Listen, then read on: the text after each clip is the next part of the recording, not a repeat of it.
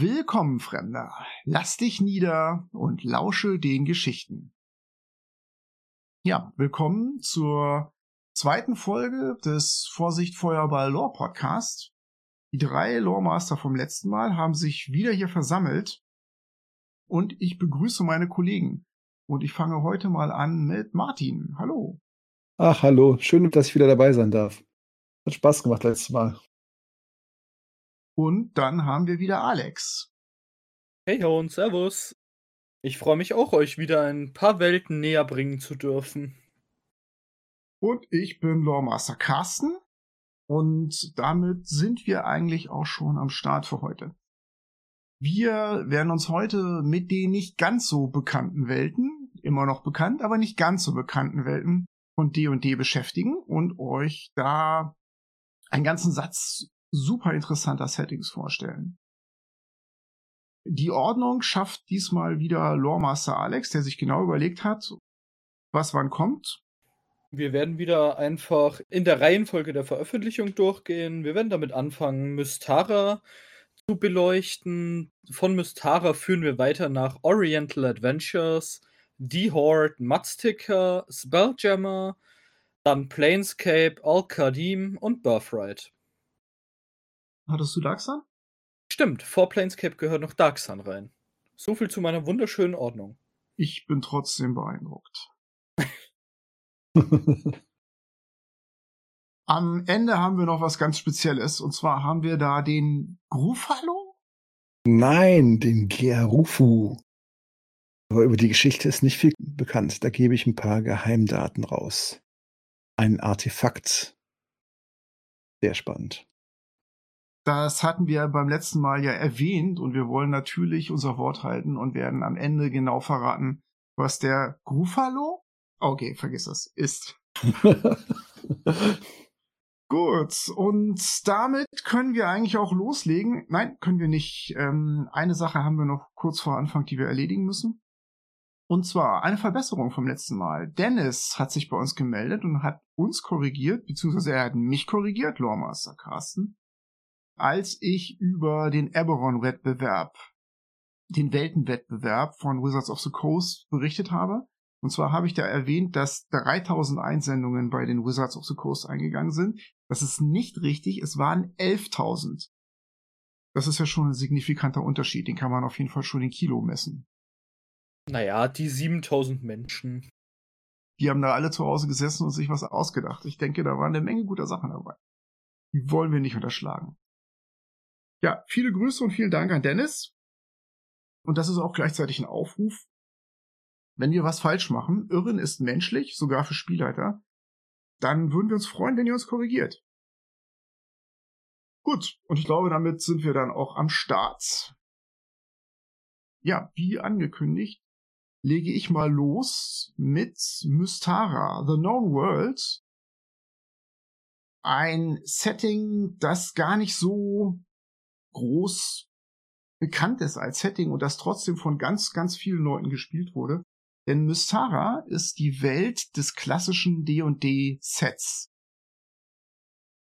Das wurde entwickelt von Lawrence Schick und Tom Rodway und ist, soweit ich weiß, 1981 veröffentlicht worden in der sogenannten Light Blue Box. Die ist auch in Deutschland damals erschienen als das D&D Expertenset. Und deckte damals die Stufen 4 bis 14 ab, glaube ich. Während die rote Box, mit der viele von uns ja angefangen haben, nur die Stufen 1 bis 3 ermöglichte. Und führte das Wildnisabenteuer ein damals, die Light Blue Box. Und für das Wildnisabenteuer brauchte man eine Welt, in der diese Abenteuer stattfinden können. Man hatte den Dungeon sozusagen hinter sich gelassen. Das Entwicklerteam hatte damals angefragt und wollte eigentlich die World of Greyhawk nutzen, die ja für vieles genutzt wurde in D&D. Aber Gary Gygax hatte da interveniert und hatte darauf bestanden, dass Greyhawk für A, D und D reserviert bleiben soll. Also sahen sich die Designer gezwungen, das heißt, ja, Lawrence und Tom, ihre eigene Welt zu entwickeln. Und fingen eigentlich an, Sachen, die sie immer schon machen wollten, zusammenzutragen. Und zwar so ein bisschen chaotisch. Die Idee dabei war, eigentlich ähm, so eine Shared World zu machen zu der jeder irgendwie was hinzufügen kann und deswegen hatte man sich nicht so viel Gedanken gemacht über Geschichte und auch nicht so viel über Logik, sondern man fing einfach mal an. Das erste Abenteuer, was dort spielte, war Insel der Schrecken. Das tatsächlich auch für viele Leute ein Begriff ist, weil es eben in der Light Blue Box auch mit drin war. Jo. Und in, genau, ne, da kannst du mit Sicherheit was zu sagen, Martin. Hast du bestimmt Nee, gespielt? was zu sagen kann ich dazu nicht, aber ich kann mich noch an das Cover erinnern, da war doch ein Tyrannosaurus drauf. Meine Güte, ist das lange her. Ein unglaublich ikonisches Cover. Es ist eine Tyrannenechse, die eine Abenteuergruppe am Strand angreift. Die sind offensichtlich Ja. gerade gelandet. Die gehen mit Speeren auf das Biest los. Und man packt das aus, das weiß ich noch, und denkt erst so, wow, jetzt gibt's Dinosaurier in D und D. Und dann, sollen die das packen? Ja, und in Insel der Schrecken war tatsächlich eine Karte der Known World drin. Und es war tatsächlich nur eine Seite zusammengefasst. Da gibt's ein paar Länder und zu jedem Land, da war so ein Absatz mit drei, vier Sätzen. So, das ist das Elfenreich von Alfheim, da leben die Elfen. Mehr stand da nicht drin. Ich habe das Abenteuer tatsächlich noch aus dem Boxset hier und ich habe es mir dazu nochmal angesehen und es ist unglaublich erstaunlich, auf wie wenig Raum diese Welt ursprünglich definiert wurde. Man braucht nicht viel für einen Start. Später wurde Mystara dann ausgebaut. Ähm, und zwar nicht als Boxset oder in dicken Büchern, sondern TSR, die Herausgeber von D&D, haben damals was Neues probiert und haben die sogenannten Gazetteers veröffentlicht. Das war immer so ein Heftchen, nicht ganz so schön gebunden, sondern ein bisschen dünner, das sich mit einer Region beschäftigte. Und die waren relativ kreativ, wurden, glaube ich, ganz gut gekauft, denn es kamen einige von den Gazetteers raus. Ich weiß noch nicht genau, wie viele es waren, aber definitiv mehr als zehn. Ähm, und die beschrieben dann genauer das Großherzogtum Karamaikos, das so ein klassisches europäisches Mittelalter war, wo zum Beispiel die Festung im Grenzland gespielt hat. Das äh, schon erwähnte Elfenreich von Alfheim, Rockholm, die Heimat der Zwerge, die Prinzipalitäten von Glantri, das war die erste Magokratie, also eine Herrschaft von Zauberern. Da war meines Wissens nach das auch sehr berühmte Abenteuer Burg Bernstein, im Original Chateau d'Amberville angesiedelt. Und diverse andere Landstriche, die alle schön nebeneinander waren. Also die mongolischen Etenga-Kanate, die waren jetzt nicht weit entfernt von den Söderfjord-Jaltümern, wo die Wikinger waren. Also die konnten sich relativ schnell besuchen oder die, den Schädel einhauen. In Mystara ging es jetzt nicht um Logik und Stimmigkeit so, sondern da wurde einfach drauf losgeballert und drauf losgespielt. Für uns auch nochmal ganz interessant, mit Rückblick auf die letzte Folge, gab es auch Blackmoor auf Mystara.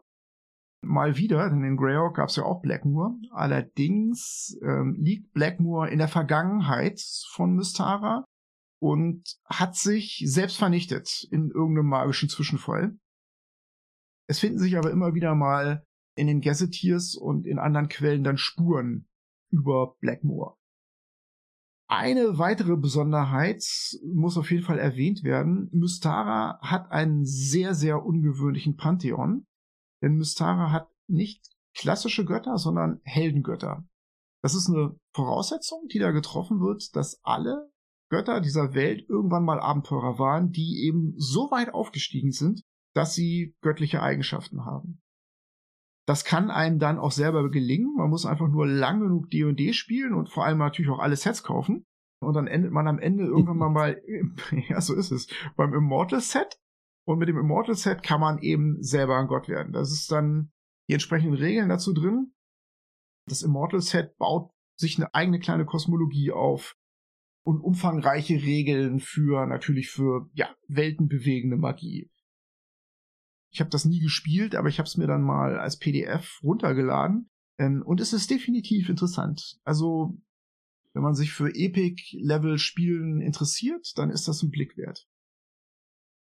Ja gut, zu selber Gott spielen kommen wir am Ende der Folge nochmal mit Birthright. Ich bin gespannt. Außerdem gibt es noch etwas, was an Mystara sehr besonders ist. Mystara ist hohl. Im Inneren der Welt gibt es eine zweite Welt, die Hollow Worlds. die man erreichen kann, wenn man oben an den Polkappen mit einem Luftschiff oder so nach innen fliegt. Das hört sich jetzt ziemlich krass an. Und das ist es auch. Das ist tatsächlich ein Kick gewesen, dem die Designer dem Setting nochmal gegeben haben, gegen Ende hin.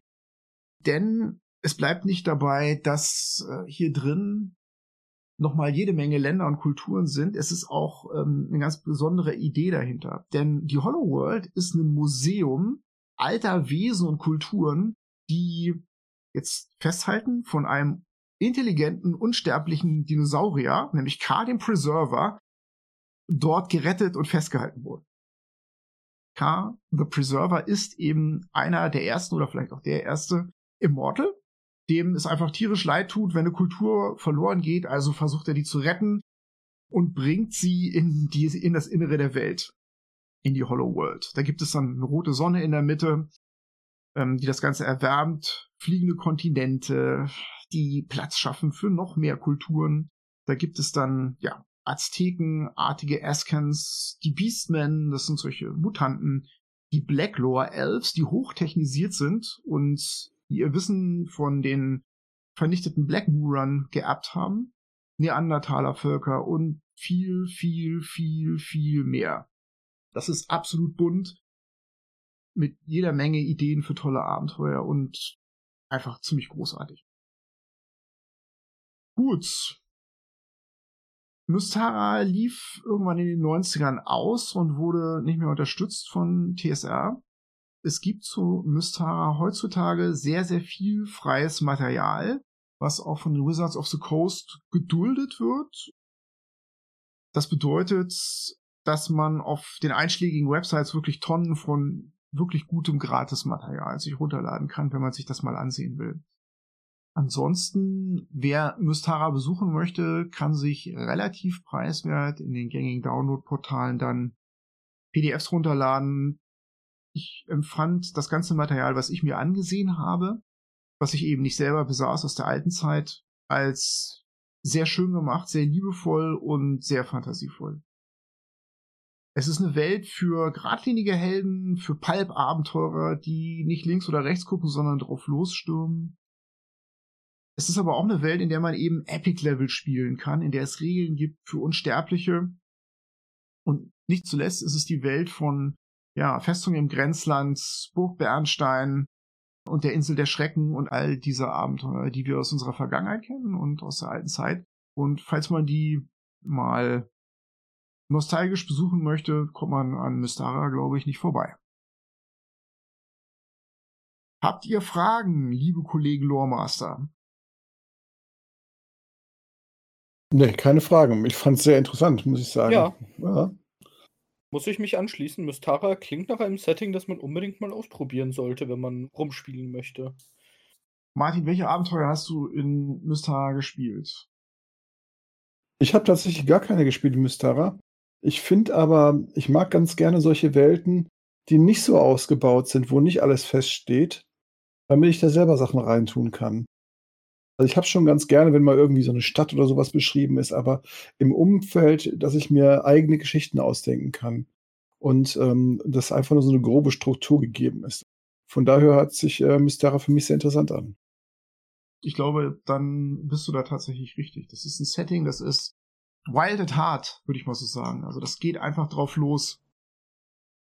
Ich habe tatsächlich die Weltkarte von Mystara benutzt, um eine eigene Welt darin so ein bisschen zu bauen. Und die Weltkarte an sich finde ich sehr liebevoll gemacht und sehr hübsch designt. Ich weiß nicht, aus welcher Edition die ist, die ich benutzt hatte, aber die ist auf jeden Fall sehr, sehr, sehr schön. Ja, ich habe natürlich jetzt die vor Augen, die im Expertenset drin war. Und die ist tatsächlich noch sehr schlicht auf eine gewisse Art und Weise. Die ist noch so sehr hexfeldorientiert. Mit einem Symbol pro Hexfeld. Und für mich ist das auch ähm, so der Ausgangspunkt von, von Weltendesign für mich gewesen. Weil die hatte ich vor Augen, als ich dann meine Welten selbst designt hat. Und ich konnte mir gar nicht vorstellen, kein Hexpapier zu benutzen. Das sah ja da so aus. Also ich glaube, es war sogar ein leerer Hexbogen ähm, im Expertenset hinten drin. Wahrscheinlich habe ich den genommen und kopiert und habe das dann wahrscheinlich, ja, ich habe das zusammengeklebt mit Tesafilm, das weiß ich noch wie heute. Aber gut, alte Männer reden über ihre Vergangenheit. Ich übergebe mal an die etwas jüngeren Leute hier Mhm. und sage Oriental Adventures. Ja, dann reisen wir in den Orient. Oder besser gesagt in den fernen Osten. Weil Orient assoziiere ich eher mehr mit Al-Qadim tatsächlich. Oriental Adventures waren zwei Bücher, die herauskamen für AD&D und D&D dritte Edition. Das erste für die dritte Edition kam 1985 raus und wurde designt von Gary Gygax, David Cook und François Marcel Freudeval und wurde 85 von TSR herausgegeben als ungefähr 150 Seiten dickes Hardcover-Buch mit einigen Illustrationen. Um was geht's in Oriental Adventures? Eigentlich ist es Standard AD&D, aber es nimmt einige Klassen und Rassen heraus und ersetzt sie mit neuen. Es sind zehn Charakterklassen und drei Rassen, die eingesetzt werden. Einmal eine neue Version des Barbaren, nämlich einen Steppenkrieger oder einen Forest äh, Dweller und den Mönch. Und dann noch der Ninja, der Kensei, der Wuyen und der Shukenya. Kensei sind äh, Krieger, die ihre Waffentechnik so weit verfeinern, dass sie damit unschlagbar werden. Sie dürfen aber keine magischen Waffen benutzen, weil das von ihrem Können den Spaß wegnimmt. Wu Yen sind Magienutzer, die ihre eigenen Moralregeln befolgen müssen oder sie verlieren jegliche Spellpower, also so ein bisschen Kleriker-mäßig oder Warlock-mäßig. Chukenyas sind tatsächliche Kleriker, die Schaden nehmen, wenn sie Gegner einfach so töten, anstatt mit ihnen zu reden, versuchen sie zu drehen und so weiter. Und Ninjas spielen irgendeine andere Klasse in Wirklichkeit, aber haben dann unterschiedliche Fähigkeiten, die über die andere Klasse drüber gelegt werden. Dann bringt das Buch noch eine weitere interessante Sache, nämlich ein Ehrensystem, Honor. Wenn man diese Ehrenpunkte zu viel verliert, weil man gegen Moralrichtlinien, gegen Etikette und so weiter handelt, wird irgendwann der Charakter einfach so unehrenhaft, dass er keine Stadt mehr betreten kann und quasi unspielbar wird. Ich habe eine Frage zum Ninja. Und zwar, es hört sich jetzt für mich so an, als wäre der so gedacht, als würden die anderen Spieler nicht wissen, dass es ein Ninja ist. Korrekt, ja. Ja, Was für eine coole Idee. Wow. Also im Endeffekt weiß nur der GM, ob je jemand ein Ninja ist. Großartig. Wenn das aber herauskommt, diese Secret Identity, dann verliert der Ninja die Hälfte seiner gesamten Ehrenpunkte. Was ein sehr harter Einschnitt in Oriental Adventures ist. Das zweite, was neu war und ich glaube nach Ori Oriental Adventures nie wieder in D&D gesehen wurde, waren detaillierte Regeln für Karate und ein paar andere Martial Arts, also Kampfkünste. Mit Regeln in dem Fall aber, wie der Dungeon Meister, der Spielleiter, neue Kampfkünste und Kampftechniken erschaffen kann, indem er aus einer Auswahl auswählt. Also alle Charaktere können sich in diesen Kampfkünsten weiterbilden und nur Mönche haben den Vorteil, dass sie mit bestimmten schon gelernt starten.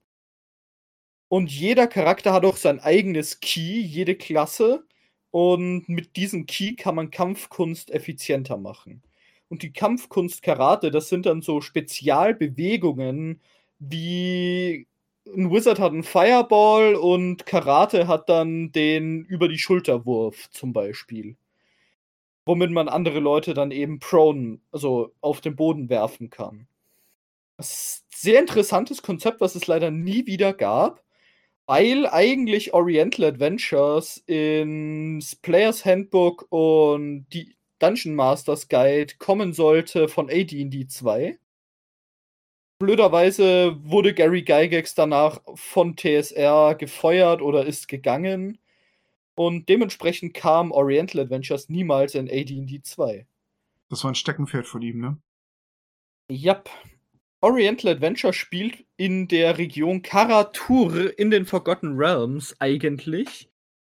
Und auf Karatur äh, sind eigentlich Fantasieanalogien zu mittelalterlichen Regionen von Ostasien wie China, Korea, Japan, die Ryukyu-Inseln, Tibet und ein paar andere. Äh, sie haben sich primär eigentlich an Japan für ihre Inspiration orientiert, aber auch mittelalterliches China und Korea mit reingenommen, um es vielfältiger und diverser zu machen. Karatur sollte ursprünglich der, der westliche Teil von Greyhawk werden, aber es wurde danach nie wieder angefasst nach dem ersten Oriental Adventures Buch und 87 wurde es dann in die Forgotten Realms integriert. Es gibt zehn verschiedene Nationen in dem Boxset von Karatur, nämlich einmal Shulung, das imperiale China so ein bisschen, Tulung, das historische China während äh, der Bürgerkriege, war das feudale Japan, Kosakura, das Japan ungefähr am Ende der Samurai-Ära, Northern Wastes, was so ein bisschen eigentlich Sibirien ist, also einfach eine, eine Kältewüste mit wenig Zivilisation, Tabot, Tibet und Koryo, Korea. Dann gibt es noch die Plane of Horses, was so ein bisschen die Mongolei darstellt. Zu der werden wir nachher noch kommen. Aber gut, wir greifen voraus. Ja, genau. Die Horde. Prinzipiell kann man nicht viel über das Ganze sagen, außer jeder, der schon mal sich mit der Kultur von Japan und China besch beschäftigt hat, wie ein Shogunat funktioniert hat, wird sich hier zurechtfinden. Es ist in Wirklichkeit ein sehr schönes Ninja-Setting, über das man nicht viel sagen muss, außer viel Spaß als Ninjas. Hört sich interessant an. Also ich finde vor allem der Martial Arts Schwerpunkt, das passt natürlich sehr und das ist natürlich auch logisch. Also ich finde es persönlich sehr, sehr schade, dass das nie wieder aufgegriffen wurde. Ja, ich fand es auch damals schade, dass ich es nicht spielen konnte. Ich kann mich noch daran erinnern, dass ich da ganz heiß drauf war und dass wir ähm, keine Gruppe zustande bekommen haben dafür. Weil ich großer Fernost-Fan bin. Also als du das jetzt gerade vorgelesen hast, ist mir alles wieder sozusagen präsent geworden. Mhm. Sehr spannendes äh, System. Ja, auch die Ehrenpunkte fand ich super. Alles daran ist eigentlich genial. Also ich denke, wäre das beliebter gewesen damals oder mit AD&D 2 rausgekommen, würden wir heute D&D essentiell ein wenig anders kennenlernen und spielen. Ja, es ist ähm, schwer zu sagen, woran das gescheitert ist. Wahrscheinlich tatsächlich daran, dass derjenige, der ähm, hinter der Sache stand, nämlich Gary Gygax mit seinen starken ethnologischen Interessen und mythologischen Interessen einfach die Firma verlassen hat und dass das dann auch niemand aufgreifen wollte wahrscheinlich. Schade. Ja kam für die dritte Edition nochmal ein Buch raus, aber kann man vernachlässigen, war ein generisches Setting-Buch.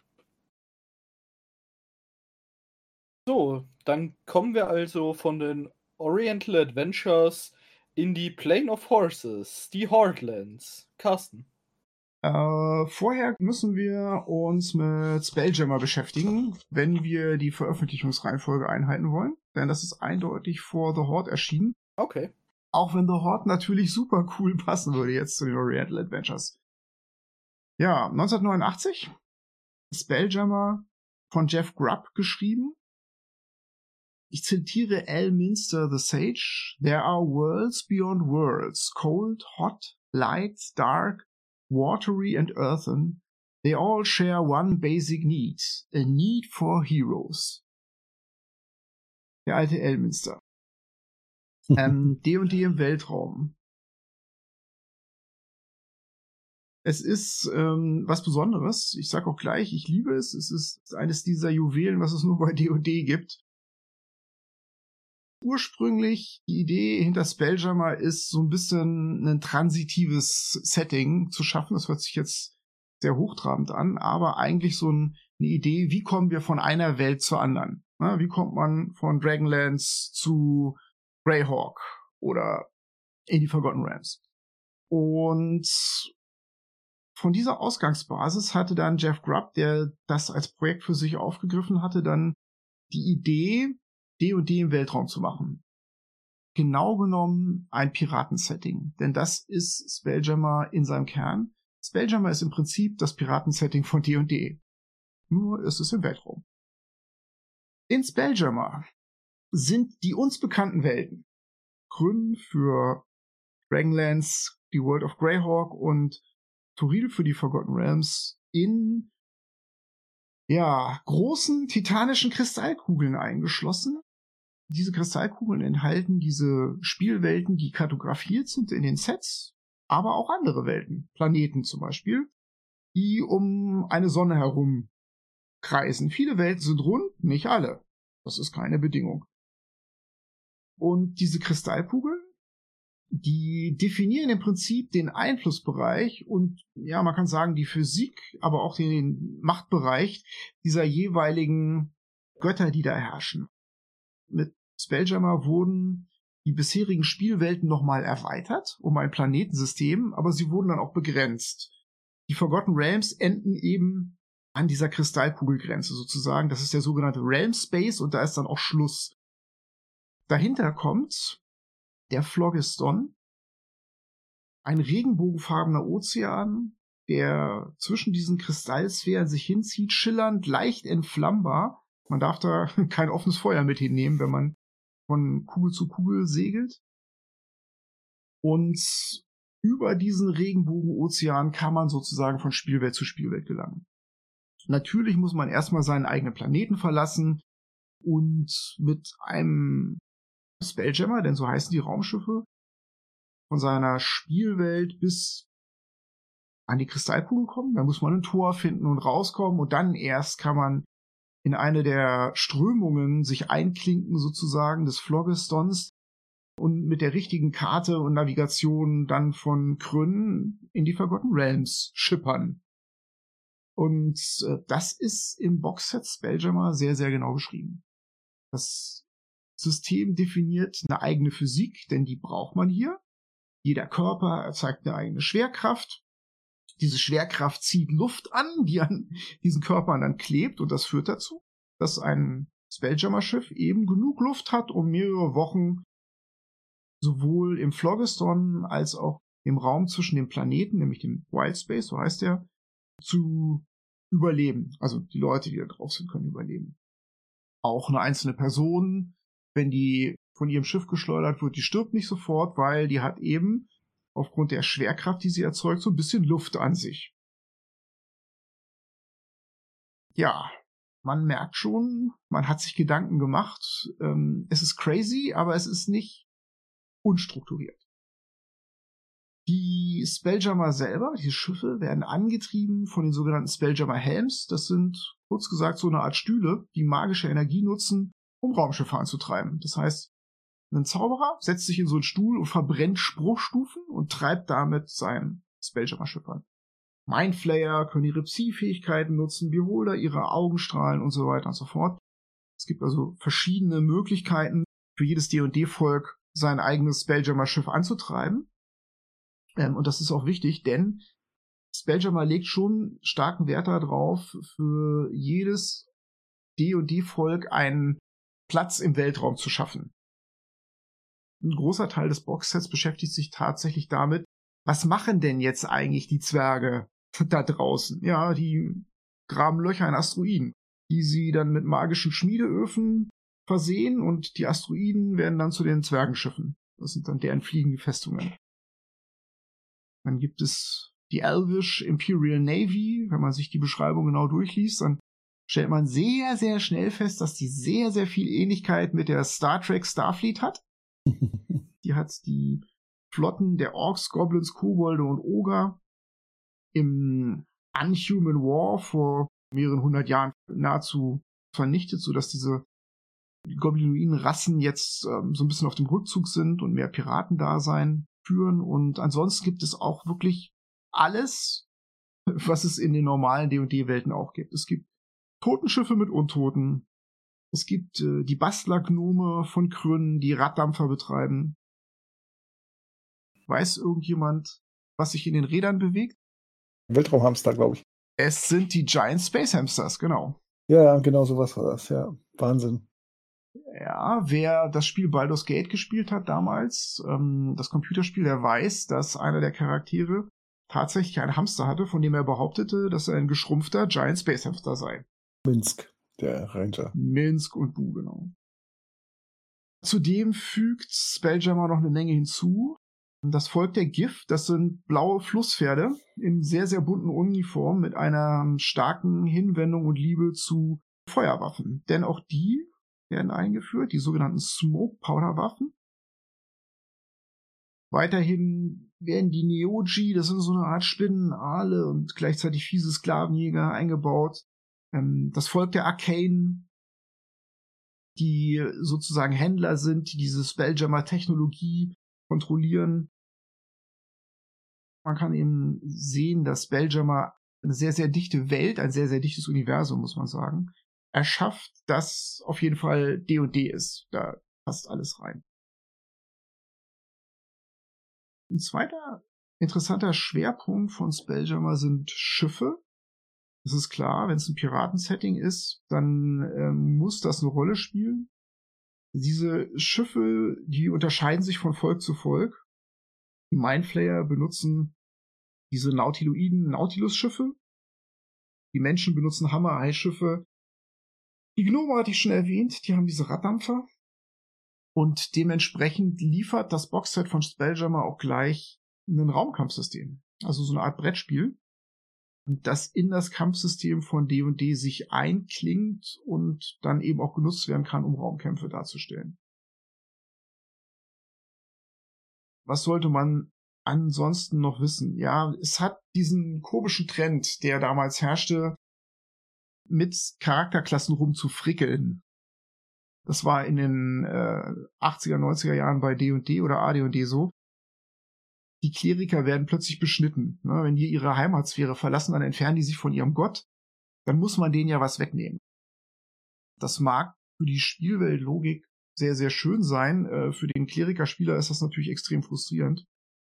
Dementsprechend gibt es dann aber wieder Spezialregel und spezielle Zauber, mit denen sie dann Kontakt zu ihren Göttern aufnehmen können, damit sie dann ihre Zauber wiederbekommen. Also man fragt sich dann wirklich, muss das sein? Also wenn ich heute Spelljammer nochmal anfassen würde, das würde ich weglassen. Dann, sehr interessant, ist der Rock of Brawl.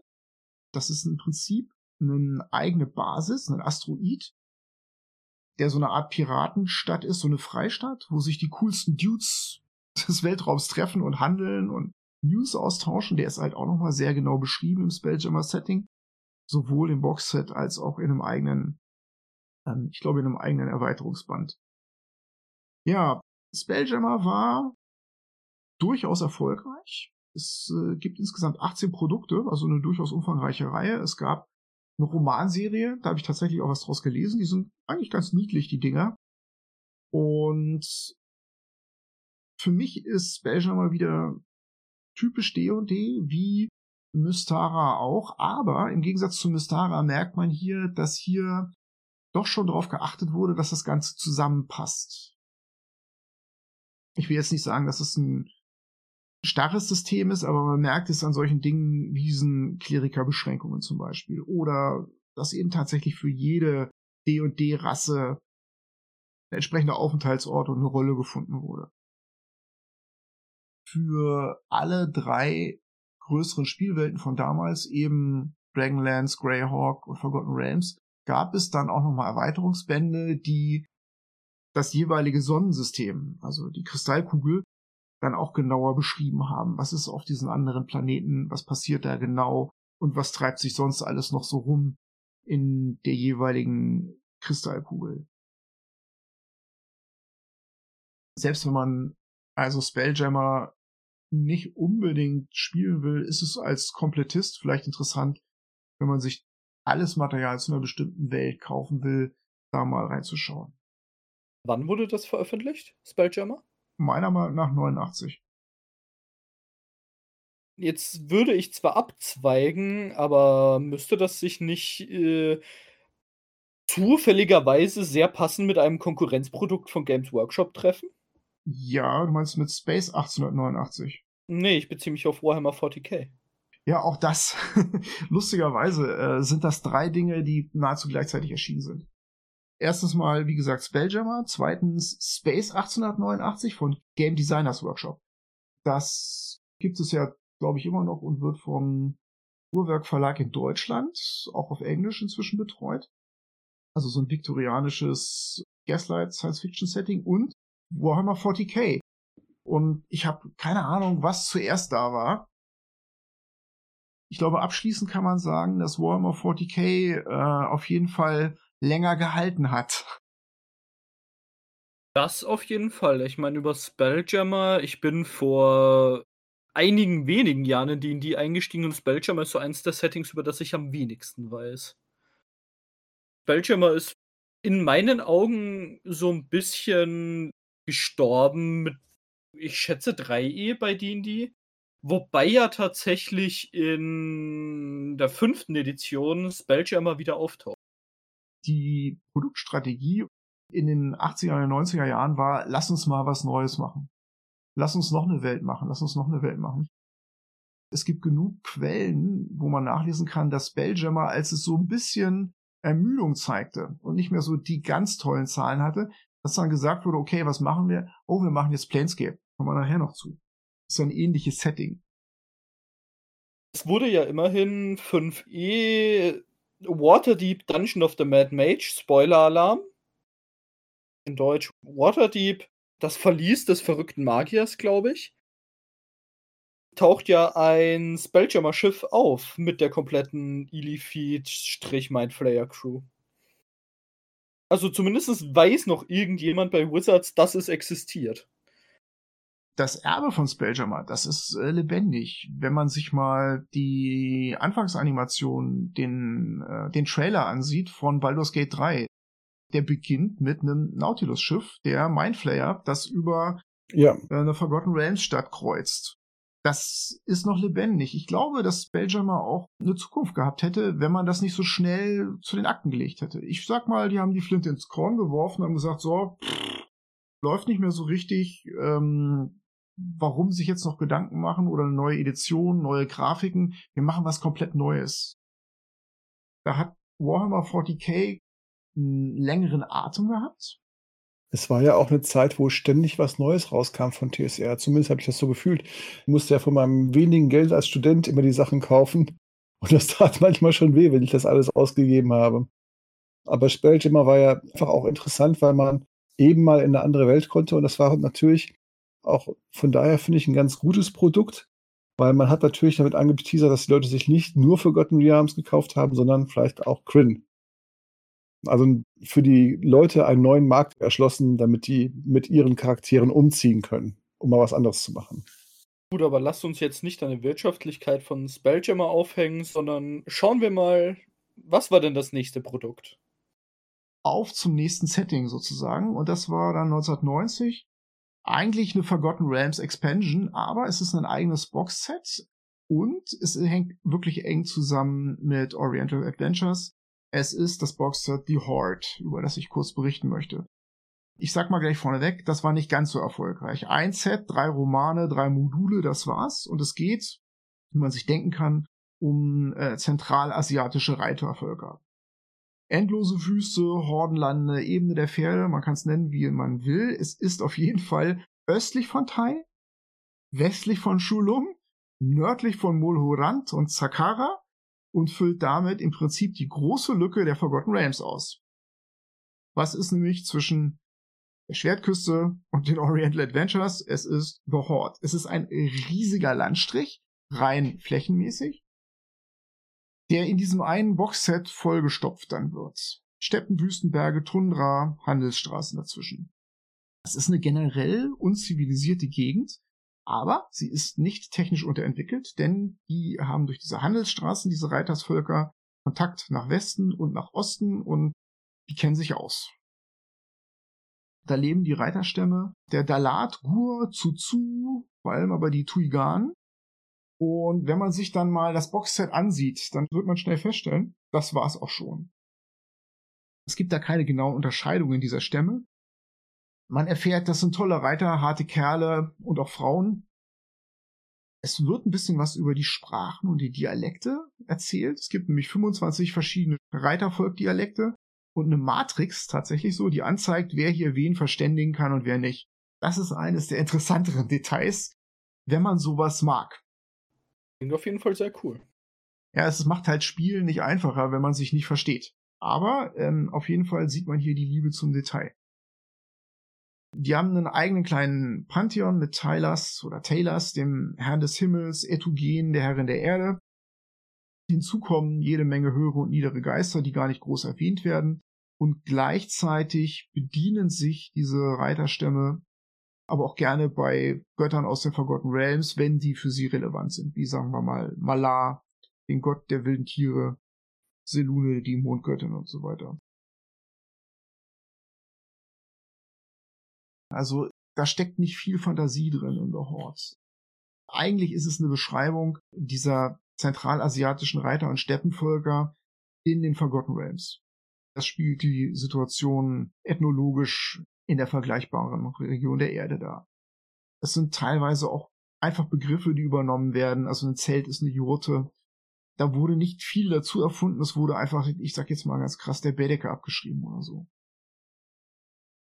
Zauber wird überhaupt nichts hinzugefügt. Da wird den Spielern nahegelegt, wenn sie eben einen Reitervolk-Zauberer sind, wenn man denn sowas spielen will, weil eigentlich gehört das da nicht hin, dann soll man einfach so seine Zauber mit so ein bisschen überflüssigen Riten und Brimbosium ausschmücken, damit das passt und das war's dann so. Ansonsten nichts über Magie. Das klingt nach wir wollen hier eigentlich keine Magie drinnen haben, aber wir müssen sie irgendwie reinbringen, damit ihr das Setting kauft. Also es klingt sehr lieblos. Ja, es ist eine sklavische Unterordnung unter die Verhältnisse, die eben auf der Erde geherrscht haben, weil die haben wirklich nur abgeschrieben, was hier so passiert ist. Es gibt keine zusätzlichen Charakterklassen, keine Character Kits, wie sie damals hießen, oder Class Kits. Es gibt eine Handvoll neuer Monster, den Affenkönig, ein paar Geister. Es gibt fünf neue Pferdetypen, das passt dann ganz gut. Und das finde ich einfach ein bisschen dünn so. Da ist einfach wenig Fantasy in der Fantasy. Es gibt wenig Platz für nichtmenschliche Völker. Es gibt da so ein Zwergenreich, ein paar Orks, ein paar Goblins und eine Elfen-Enklave, so eine Oase, wo die sich hin zurückgezogen haben. Und das finde ich einfach ziemlich dünn. Sorry, TSR. Sorry, Sepcook. Das Setting glänzt dann so ein bisschen an der Beschreibung der Orte. Das nimmt auch ganz viel Platz ein. Ich würde mal so sagen, mindestens die Hälfte, wenn nicht sogar zwei Drittel sind einzelne Lokalitäten, die mehr oder weniger detailliert beschrieben werden. Zum Beispiel die Sentinel Spire würde man vielleicht auf Deutsch als Wächterturm übersetzen. Das ist ein Berg, auf dem steht eine Festung. Da drin lebt der Alte vom Berg und betreibt seinen Assassinenkult. Da sieht man wieder schön abgeschrieben. Dann gibt es die Dragon Wall, die Shulung abgrenzt. Das ist natürlich die große chinesische Mauer, nur dass hier ein Drachengeister drin eingesperrt ist, der die noch uneinnehmbarer macht. Und das setzt sich dann so fort. Da sind ein paar schöne Dinge drin, die man sich vielleicht auch rausgreifen kann. Und das ist dann auch der Kern von The Horde. Ja, was sollte man noch darüber wissen? Es gibt so ein paar schöne Stellen, die sie einem beibringen, wie man wie eine Nomade redet. Da werden so Weisheiten gesammelt, die man als Spieler dann raushauen kann. Ich darf mal eine, die ich mir rausgeschrieben habe, hier vortragen. Ein Mann, der die Wahrheit sagt, sollte besser mit einem Fuß im Steigbügel stehen. Das ist, also, es ist perfekt, dass ich rede, ohne etwas zu sagen. Es ist halt, ja, so ist dieses Setting. Es klingt nach einem sehr schönen Fluffbuch, wenn man denn irgendwie sowas ähnliches in seine Welt bringen möchte. Genau. Das klingt für mich mehr so. nach Inspiration als nach spielbar. Diese ganzen Nomaden und Reitervölker, die sind eher so Gegner und NPCs ich glaube, da hat niemand auch nur ansatzweise die Idee gehabt, dass man sowas auch mal spielen möchte. Also ein Fluffbuch über Gegner in Nomadenkulturen wäre jetzt nicht tragisch gewesen. Ich meine, wenn wir nach die deutsche Alternative DSA gucken, passiert das ja regelmäßig, dass irgendwelche nutzlosen Bücher mit optionalen Regeln herauskommen. den Seitenhieb konnten wir uns nicht verkneifen, den lasse ich auf jeden Fall drin. Sehr schön. Ich spiele das wenigstens auch, aber ich kann auch einsehen, dass Regeln, wie man seine Penislänge auswürfelt, nicht unbedingt jeder braucht. Großartig. Okay. ähm, was muss man noch wissen? Das spielt so ein bisschen vor dem Hintergrund von so einer großen Pferdevölker-Invasion. Die geht einmal in Richtung Osten, Richtung Schulung und dann Richtung Westen, Richtung Forgotten Realms. Und das Ganze wird natürlich abgewehrt von irgendwelchen Helden in diesen drei Büchern. Das ist in der jetzigen Zeitrechnung der Forgotten Realms vor etwa 150 Jahren passiert. Für wen ist das? Ja, für Leute, die Marco Polo spielen wollen. Für ethnologisch Interessierte. Als GM sehe ich viele Möglichkeiten, das einzusetzen. Meine Spieler geraten durch ein Portal, durch ihre Reise, durch eine Quest in dieses ihnen unbekannte Umfeld. Zum Beispiel. Ich denke, in diesem Kontext könnte es sehr interessant sein als Forgotten Realms Erweiterung ist es auch nochmal ganz nett, wenn man einfach auch seine Lücke auf der Karte schließen will. Um sich einfach mehr Hintergrund und sowas anzulesen, macht es auch durchaus Sinn, denn man muss ja sagen, dass dieser ganze Bereich dann auch nachfolgend nicht mit besonders viel Liebe versehen wurde in allem, was danach kam. Ansonsten finden da große Schlachten, Eroberungen und große Kriege statt. Der Kurier des Zahn reitet von West nach Ost und von Ost nach West wieder zurück. Und das ist es, glaube ich, auch. Liebe Loremaster, habt ihr Fragen? Also ich kann es mir ganz gut vorstellen, tatsächlich, wenn ich mal meine Party nach Osten bringen möchte, zu diesem Karatur zum Beispiel, dass man so ein paar Folgen spielt, ein paar Sessions das nutzt. Aber ähm, ich glaube tatsächlich, für längere Sachen wäre es wahrscheinlich zu wenig. Gibt es dazu mehr Veröffentlichungen oder nur das eine Boxset? Es gibt drei Module die noch veröffentlicht wurden und die dann auch wieder vor dem Hintergrund von größeren militärischen Konflikten zwischen diesen einzelnen Zivilisationen, die da verteilt sind, stattfinden. Okay. Ich krieg jetzt die Namen nicht mehr so richtig zusammen. Wie gesagt, drei Romane, drei Module, ein Boxset. Weiter ist doch dort nicht gekommen. Klingt doch nicht unbedingt so, als ob es mehr gebraucht hätte. Na, vielleicht gibt es ja irgendeinen Hörer, der was Schönes beisteuern kann und uns das dann mal das schreibt. Das wäre natürlich sowas. cool, wenn irgendein Hörer massiv positive Erfahrungen mit The Horde gemacht hat, die zu teilen. Ja, bringt uns mal auf die richtige Spur. Finde ich ein sehr guter Vorschlag. Vielen Dank, Martin. Aber dann lasst uns doch von der Horde zu den Azteken kommen. Maztika. Maztika. Ähnliche Idee. 1991. Lasst uns mal ein neues Setting machen. Allerdings muss ich sagen, ist hier mehr Fantasie drin. Das ist von Douglas Niles und Maztika beschreibt eigentlich einen kompletten neuen Kontinent, ein Teil wieder der Forgotten Realms, die mittelamerikanischen oder wie man heute sagt, mesoamerikanischen Hochkulturen, konzentriert sich dabei auf das, was man hier Mayas und Azteken nennen würde, denn das bildet auch dieses Wortspiel Maya plus Azteken, Maztika steckt da schon so ein bisschen mit drin. Die leben in einer für sie abgeschlossenen Welt, der sogenannten True World für sie, die wahre Welt, die dann natürlich im Laufe der Kampagne entdeckt wird. Das heißt, das ist hier auch eine geschichtliche Simulation sozusagen der Entdeckung der neuen Welt, die auch so ein bisschen analog zu dem abläuft, was bei uns passiert ist. Aber wir werden sehen, die hat ihre eigenen kleinen Twists, diese Story.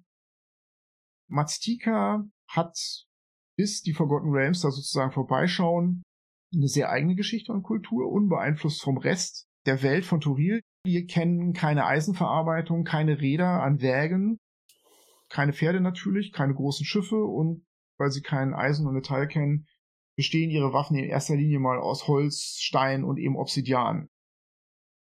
Innerhalb dieser Länder gibt es mehrere Völker, die Paiit, die Nexalans, diversere kleinere indigene Stämme, aber auch eine kleine Enklave der Dunkelelfen, der Drow, ein paar Halblinge, Wüstenzwerge und später kommen dann auch ein paar Elfen dazu, die alle so einen kleinen Twist für sich haben. Da gehe ich jetzt im Speziellen nicht mehr drauf ein.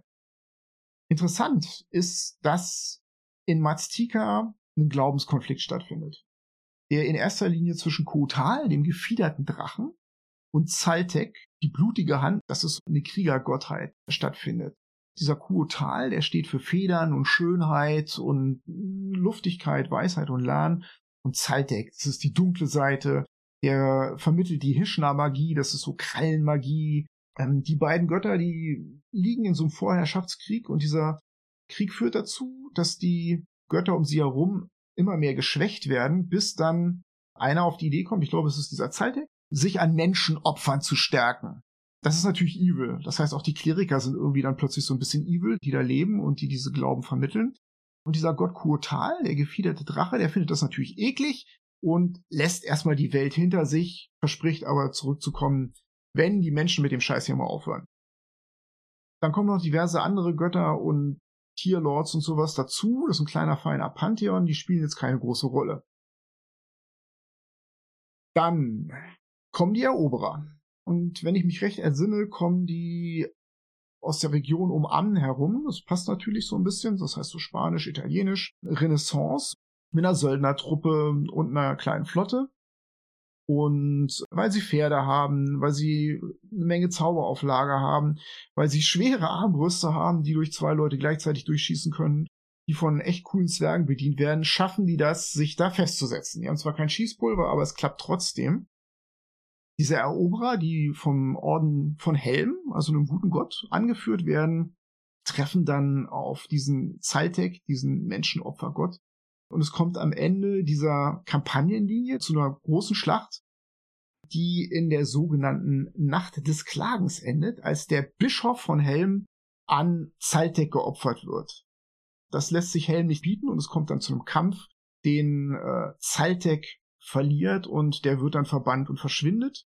Gleichzeitig rächt sich Lolz an den Drow, die sich da niedergelassen haben, die abtrünnig sind und verwandelt alle Drows da, alle Dunkelelfen in Drydas und alle Anhänger von Zaltek werden zu Orks und Ogern, so dass dann halt auch diese klassischen D&D-Rassen von einem Schlag auf den anderen da eingeführt werden. Und am Ende ist es halt so, dass äh, die Kirche von Helm sich dann da brav an der Küste festsetzt in diesem Bereich, der eben früher den bösen Zaltek-Typen gehörte und jetzt natürlich brav Handel treibt und natürlich versuchen die zu bekehren, aber ob da sich jetzt jemand drauf einlässt von diesen Kotal-Anhängern, da geht keiner drauf ein. Ich weiß es auch nicht, war die Kirche von Helm nicht eher neutral, rechtschaffen neutral oder sowas? Ja. No? die Kirche von Helm äh, hat bei D&D schon auch eine Tradition, sich manchmal daneben zu benehmen. Das muss man auch mal so sagen. Ja, genau. Ich glaube, in dem Videospiel Sword Coast Heroes oder Sword Coast Adventurers, ich weiß gar nicht, wie das heißt. Das ist gar nicht so alt, das ist vier oder fünf Jahre alt. Da gibt's dann in der Kirche von Helm eine religiöse Fanatiker-Sekte von durchgeknallten Paladinen, die Dämonen überall vermutet und umbringt. Also so ganz sauber sind die Jungs nicht. Ja, das ist äh, eine Menge, was da in diesem Boxset und in diesem Roman sozusagen passiert. Habt ihr Fragen? Douglas Niles ist ja derjenige, der auch die Munchi Isles so ein bisschen zum, ähm, zum Leben erweckt hat. Und äh, da sehe ich ja auch gewisse Parallelen, weil da waren ja auch ursprünglich nur zwei Götter daran beteiligt, die im Konflikt standen und danach kam noch einer dazu, also viele Sachen, die er vielleicht ein zweites Mal benutzt hat und nochmal anders beschrieben hat. Trotzdem äh, finde ich es, ähm, dass er eine ganz schöne Welt erschaffen hat. Sehr spannend. Ja, ich meine, wenn man bei sich selbst abschreibt, ich glaube, das ist erlaubt. ja, eben. Es ist definitiv schön verpackt. Also das ist ein, ein schönes Boxset. Es liefert mit dem Adlerritter, der Kotal folgt, und dem Jaguar-Ritter, die kann man auch spielen, der Zeitek folgt. Zwei neue Charakterklassen, damals hießen die ja Kids. Es hat eine eigene pyramidenförmige Kosmologie, an die die glauben, was ich auch als äh, Planescape-Fan super interessant fand. Mhm. Es beschäftigt sich dann über eine Seite lang mit dem Ballspiel, was so eine Art Mischung aus Fußball und Basketball ist, was diese Kultur total durchdringt. Ich musste lächeln, als ich das gelesen habe. Ähm, hat mir sehr gefallen. Auch hier in Maztika gibt es wieder Regeln, fürs damals verkaufte Battle System. Das gab es auch in The Hot, hatte ich vergessen zu erwähnen. Um diese großen Schlachten, die da stattfinden, zwischen den Glaubensrichtungen, zwischen den Invasoren von der Schwertküste letztendlich nachspielen zu können. Ansonsten geht es in diesen Abenteuern um Erforschung, um Dschungel. Das ist sehr dicht an dem, was wir heute kennen aus Tomb of Annihilation. Mhm.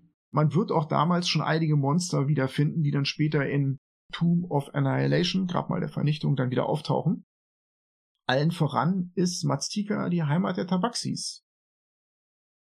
Die kommen allerdings erst im ersten Modul Fires of Zatal dazu und werden dann da vorgestellt. Für mich insgesamt ein sehr schönes Setting. Ich finde eigentlich ganz nett, wie sie am Ende diesen Religionskonflikt lösen. Also ich glaube, das Maztika-Setting hat inzwischen auch einen dieser berühmten Vermerke bei den Wizards, wo drin steht, ja, das war damals so, war damals auch schon so falsch, wie wir das beschrieben haben, mit diesen Religionen und den Völkern und ist heute auch noch falsch, aber so war es halt und damit lassen wir es so stehen. Ihr wisst vielleicht, was ich meine. Der moralische Disclaimer. Ja, klar. Nun, aber möchtest du noch irgendwas zu Maztika sagen? Ich bin durch und ich habe auch lang genug geredet. Ich gehe gerne weiter an den nächsten Lawmaster. Gehen wir nach Arthas, Dark Sun. Dark Sun ist ein D&D-Setting, das komplett aus der Reihe fällt im Gegensatz zu allen, die wir bis jetzt besprochen haben, weil es ein postapokalyptisches Setting ist. Es spielt auf der Wüstenwelt Arthas und wurde veröffentlicht 1991 für AD&D 2 das erste Setting mit einem großen Metaplot, der über mehrere Publikationen lang weiterlief und sehr viel Artwork, das zu Dark Sun veröffentlicht wurde, das die Welt bestimmt hat. Das Thema von Dark Sun ist so ein bisschen. Es ist alles düster, es ist atmosphärisch. Die ganze Geografie, alles schreit förmlich. Hey, wir sind in der Postapokalypse, nicht im Fantasy. Du bist in der Wüste du brauchst Essen, du brauchst Wasser. Irgendetwas, um zu überleben, ist viel mehr wert als Währung. Ich finde, Dark Sun ist das erste Setting, das nicht mehr so aussieht wie die davor. Wenn ich mir jetzt Revue passieren lasse, was ich mir angeguckt habe, nämlich Spelljammer, The Horde, Maztika, das ist alles eindeutig dieselbe Machart. Ja. ja. Die Karten sehen ähnlich aus, die Cover sehen ähnlich aus, es sind immer die gleichen Illustrationen es ist dasselbe Setting im Sinne von relativ klassischer Fantasy, während Dark Sun halt das erste Mal in so eine richtig krasse andere Richtung schlägt. Ich glaube, es ist aber auch die Erkenntnis damals bei TSR, äh, wenn sie was anderes machen wollen, es auch endlich mal anders aussehen zu lassen. Einer der Zeichner von Wizards of the Coast, äh, damals TSR natürlich, hatte einige Zeichnungen über eine postapokalyptische Wüstenwelt gemacht und an den Zeichnungen dieser Welt an dieser Stimmung hat man die Welt aufgebaut. Das erklärt vieles. Die Welt an sich hat einmal die Türregion und viele andere kleine Areale, die auch beschrieben sind, mit sehr viel Platz dazwischen für einen kreativen Spielleiter. Die genaue Landmasse, wie sie aussieht auf dem Planeten oder die Existenz von anderen Kontinenten ist nicht bekannt. Und Arthas ist eine zerrüttete Welt ganz viele Magie, die die Welt leer gesaugt hat. Leer gesaugt, Magie, fragt ihr euch? Dark Sun macht noch etwas anders. Arkane Magie funktioniert auf Dark Sun nicht durch irgendwie, man zieht die Zauber einfach aus der Luft oder ähnliches. Nein. Arkane Magie zieht die Zauber, zieht die Kraft für die Zauber aus der Lebenskraft der Pflanzen und lebenden Kreaturen im näheren Umfeld. Deswegen sind Zauberer und andere Arkancaster sehr verachtet in Dark Sun. Dafür Psioniker sehr, sehr häufig. Weil es auf Dark Sun einfach kein Metall in dem Sinne gibt, deswegen ist die meiste Rüstung und die meisten Waffen aus natürlichen Materialien wie Knochen, Stein, Holz oder Obsidian. Auf Arthas gibt es auch keine äh, Götter, und keine formalen Religionen, außer ein paar Kulte der jeweiligen Herrscher. Aber es gibt dennoch Kleriker. Die Kleriker von Dark Sun orientieren sich und ziehen ihre Power, ihre Kräfte von den inneren Planes und dem elementaren Chaos. Also quasi von Feuerelementaren, Wasserelementaren, Luftelementaren und Erdelementaren.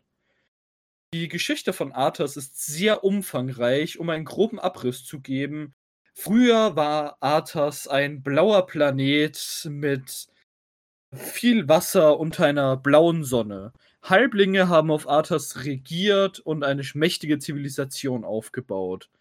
die alles, was sie brauchten, einfach erschaffen konnten, indem sie die Natur manipulierten. Plötzlich endete ihre Ära aber, weil es diese Natur tötete. Daraufhin mutierten die Halblinge zu anderen Lebewesen, wie Menschen, Elfen, Orks, Dragonborn und ähnliche Humanoiden. Dann kam eine neue Rasse dazu, die Pyreen, eine sehr magisch begabte Rasse. Und die Pyreen haben die Regierung an sich gerissen und sind jetzt als die Sorcerer Kings bekannt, die ihre kleinen Stadtstaaten mit ihrem Kult regieren, gegeneinander Kriege führen und alles ist gut. Das ist so der ganz grobe Umriss über die Geschichte. Naja, ich würde sagen, man braucht mindestens eine Doppelfolge dieses Podcasts, um der Geschichte würdig zu werden und die richtig zu erzählen. Ich glaube, die hat Dark Sun aber auch verdient. Ähm, ich denke, das Versprechen können wir den Hörern mal geben. Ja, auf jeden Fall. Auf jeden Fall bei uns auf der To-Do-Liste steht. Sun brachte damals zwei neue Klassen in D&D. Einmal die Dünenhändler, Dune Traders im Original, was äh, grundsätzlich eigentlich heutzutage Rogues, damals Thieves waren, mit ein paar Charisma-Fähigkeiten im Handel. Und die Gladiatoren. Es war eigentlich ein Fighter, aber mit dieser Anpassung, dass der Kampfstil darauf getrimmt war, Bewegungsabläufe zu machen, die zu sehr gefallen und nicht effizient zu sein ich würde heutzutage eher so Multiclass zwischen Bade und Fighter sagen, tatsächlich. Was konnte der Gladiator so für Moves machen? Was, was war da so Besonderes dran? Der Gladiator konnte die Gegner einschüchtern und sie damit zur Flucht oder zur Aufgabe zwingen. Oder er konnte durch äh, so ähnlich wie das heutige Vicious Mockery des Baden die Aufmerksamkeit von Gegnern auf sich ziehen, im Sinne von Posing und so weiter, damit die Gegner ihn angriffen und nicht seine Freunde und Verbündeten. Ja, das passt ja. Und Psioniker kennen wir, denke ich, alle. Äh, Magier mit psychischen Fähigkeiten in Wirklichkeit. Auf die warten wir, glaube ich, auch alle, dass die endlich in 5e eingeführt werden. Hoffentlich bald, ja. Ein bisschen ist es ja schon angedeutet worden. Ja, es wurde 2018 auf der GenCon wurde von Moment, das Zitat habe ich mir rausgeschrieben. 2018 auf der GaryCon hat Mike Mulls, der Lead-Designer von Dungeons Dragons 5e, in einem Gespräch über die Mystiker und Psioniker-Klasse darüber gesprochen, dass Wizards of the Coast sich entschieden hat, den Mystiker nicht alleine zu veröffentlichen, weil er so lange nicht gebraucht wird, bis sie Dark Sun machen im Englischen We won't need this class until we do Dark Sun. Also es klang sehr eindeutig nach dem, dass es noch geplant wäre für 5e. Eigentlich gab es seit AD&D 2. in jeder Edition einen Dark Sun Release. Es gibt sicherlich eine Menge Leute, die sich sehr, sehr freuen würden. Ansonsten über Dark Sun, es gibt sehr viele Romane in der Dark Sun Welt. Es gibt fünf Comics mit dem Namen Ianto's Tomb von IDW Publishing. Und es gibt äh, drei Videospiele: Dark Sun Shattered Lands von 93, Dark Sun Wake of the Ravager 94 und das MMORPG, mittlerweile down, soweit ich weiß, Dark Sun Online Crimson Sands. Keine schlechte Leistung. Also es ist auf jeden Fall weitergekommen als äh, The Horde. Ich finde auch, es ist eines der besten D&D-Settings, weil diese grimmige Postapokalypse einfach was anderes. Es ist schön. Es hat so was Mad Max-mäßiges auch, ne? Bloß ja, auf eine genau. magische Art und Weise. Ganz cool. Es ist auf jeden Fall was sehr, sehr eigenes und äh, das ist gut. Ja, deswegen hat es überlebt. Weil es mal was anderes war. Yes. Gut. Von was anderem zu was anderem. Das ist ein Stichwort für Loremaster Carsten. Ganz was anderes.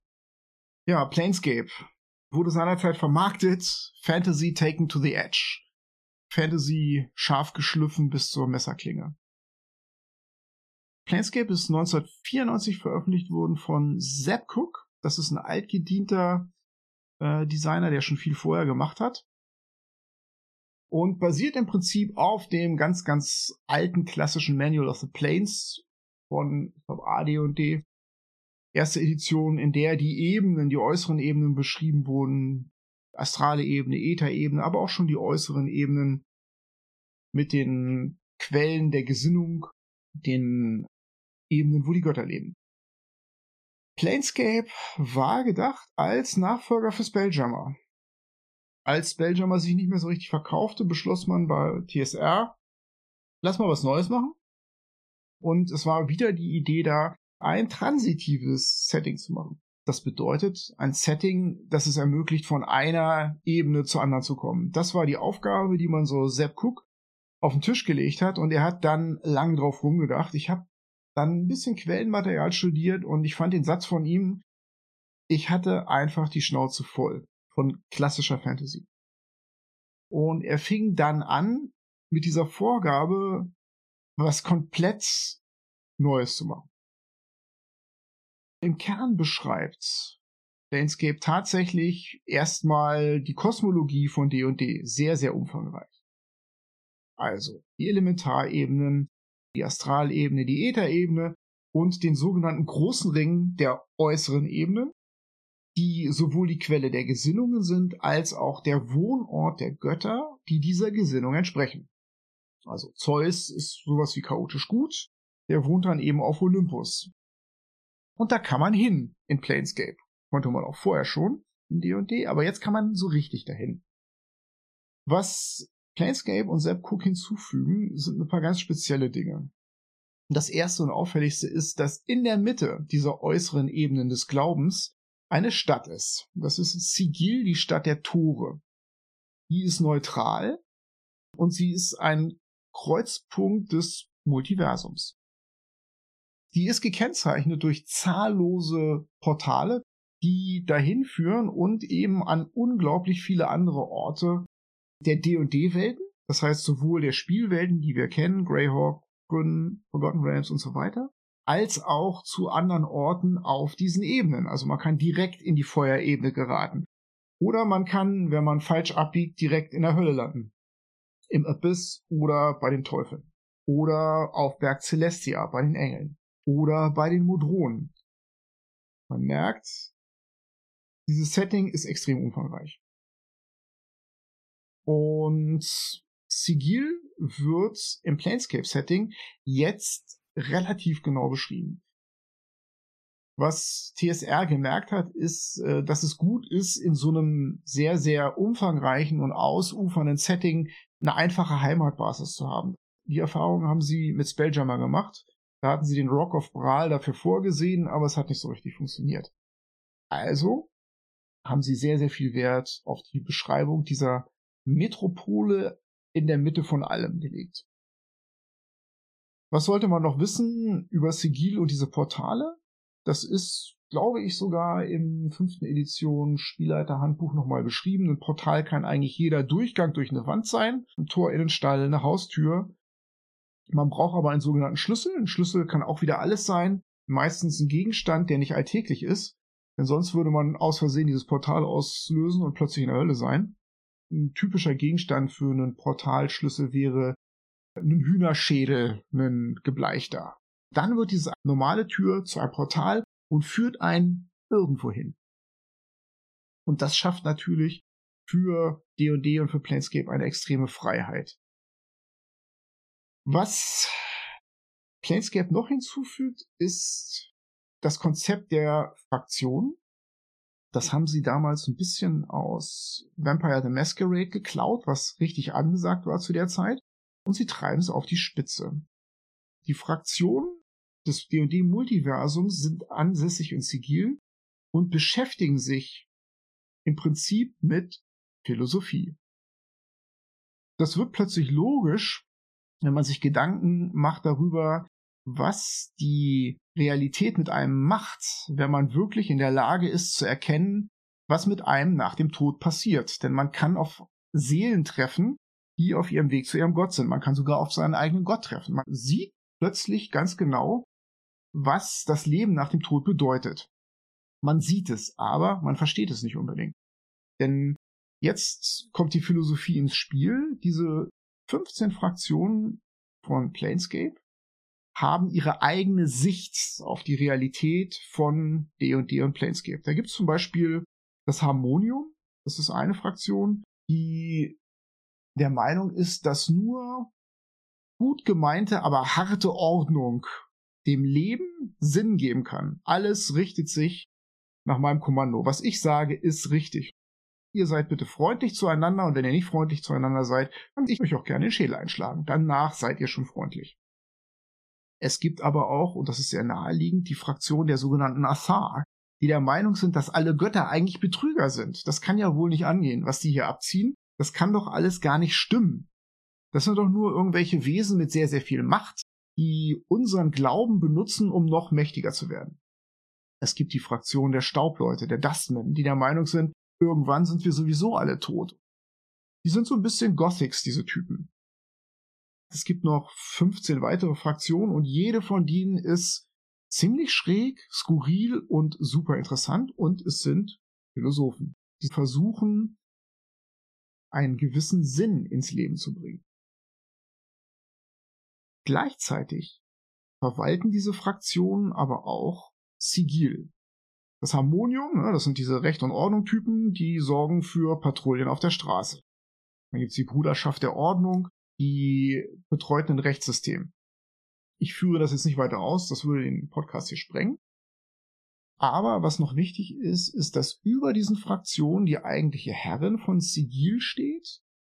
Ähm, und das ist die Lady of Pain. Das ist dieses ikonische Bild, was auf allen Boxsets von Planescape ist. Das ist nur ein Kopf, der von Klingen umgeben wird. Und sie ist diejenige, die die absolute Ordnung aufrechterhält in Sigil und vor allem die, die Götter daran hindert, in Sigil einzudringen und sie diesen tollen Kreuzungspunkt an der Mitte des Multiversums einfach unter den Nagel zu reißen. Kleriker sind willkommen, Tempel sind willkommen, das geht alles, aber Götter selber können Sigil nicht betreten. Man merkt schon, das ist extrem detailliert beschrieben. Diese Fraktionen sind extrem detailliert beschrieben. Die haben eigene Bücher, in denen genau erklärt wird, was da jeder Einzelne zu tun hat. Sigil ist ähm, möglicherweise eine der am genauesten beschriebenen Städte in D&D. Wenn wir jetzt vielleicht nochmal zurückkommen zu Planescape, wie man es so vorfindet. Da ist eine Sache ziemlich revolutionär, und zwar Planescape ist in einer eigenen Sprache geschrieben. Das hört sich jetzt hart an.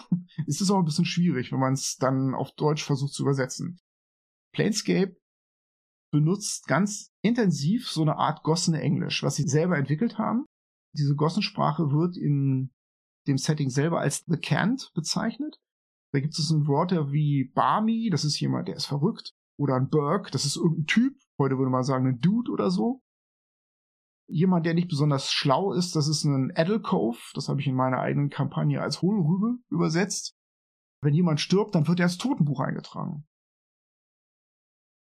Was das Ganze jetzt wirklich schwierig macht, ist, die Planescape-Bücher und Boxsets sind auch tatsächlich in dieser Sprache geschrieben. Teilweise stärker, teilweise schwächer und man muss sich wirklich konzentrieren, wenn man das lesen will.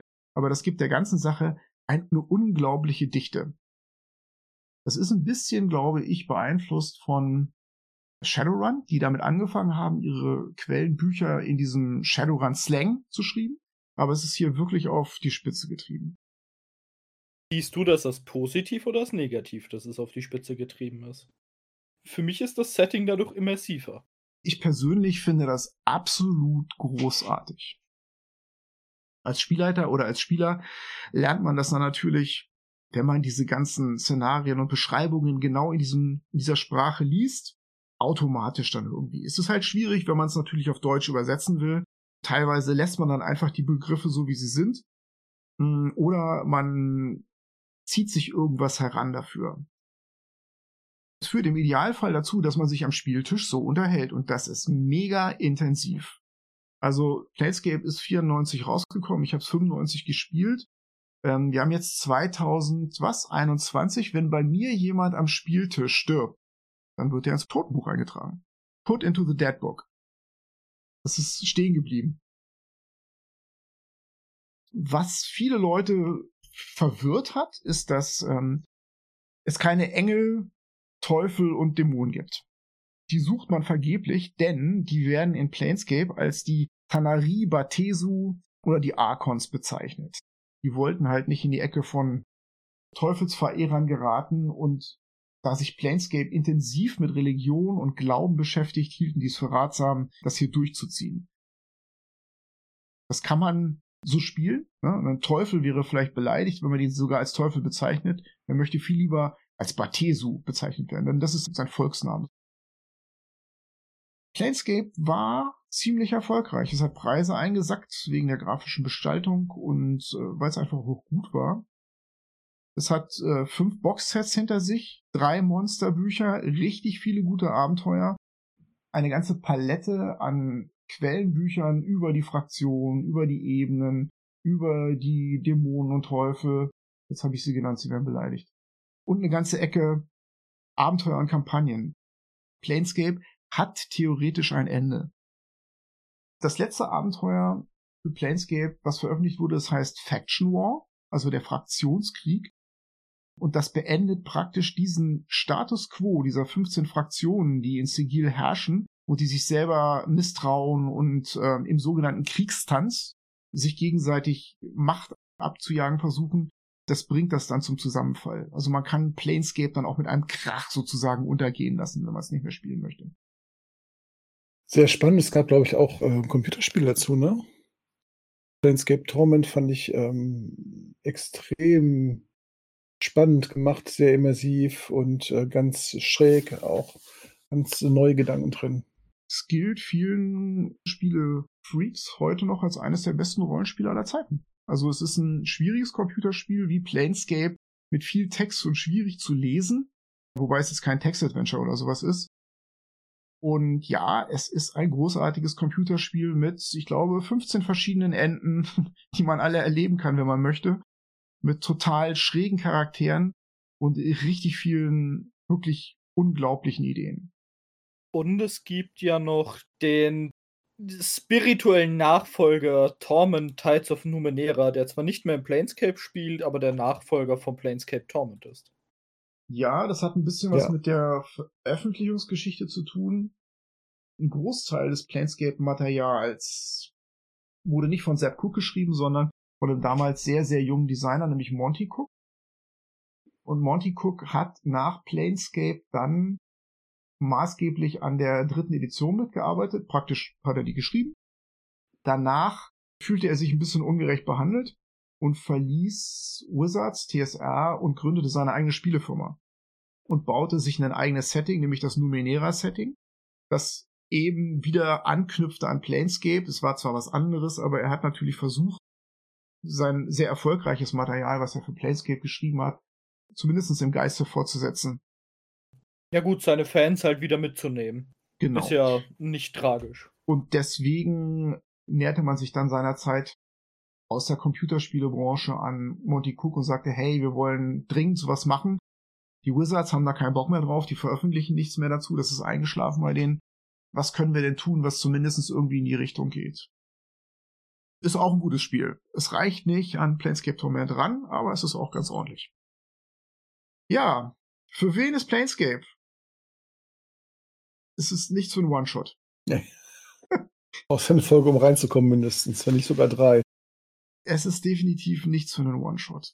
Man würde am Ende nur mit einem Fragezeichen im Gesicht stehen bleiben auf der Straße und die Schultern zucken. Es ist erstens mal natürlich was für alle, die diese Ebenen bereisen wollen wenn man nicht nach Maztika will oder in den Weltraum, dann kann man natürlich auch gucken, wie es Hermes in Olympus geht.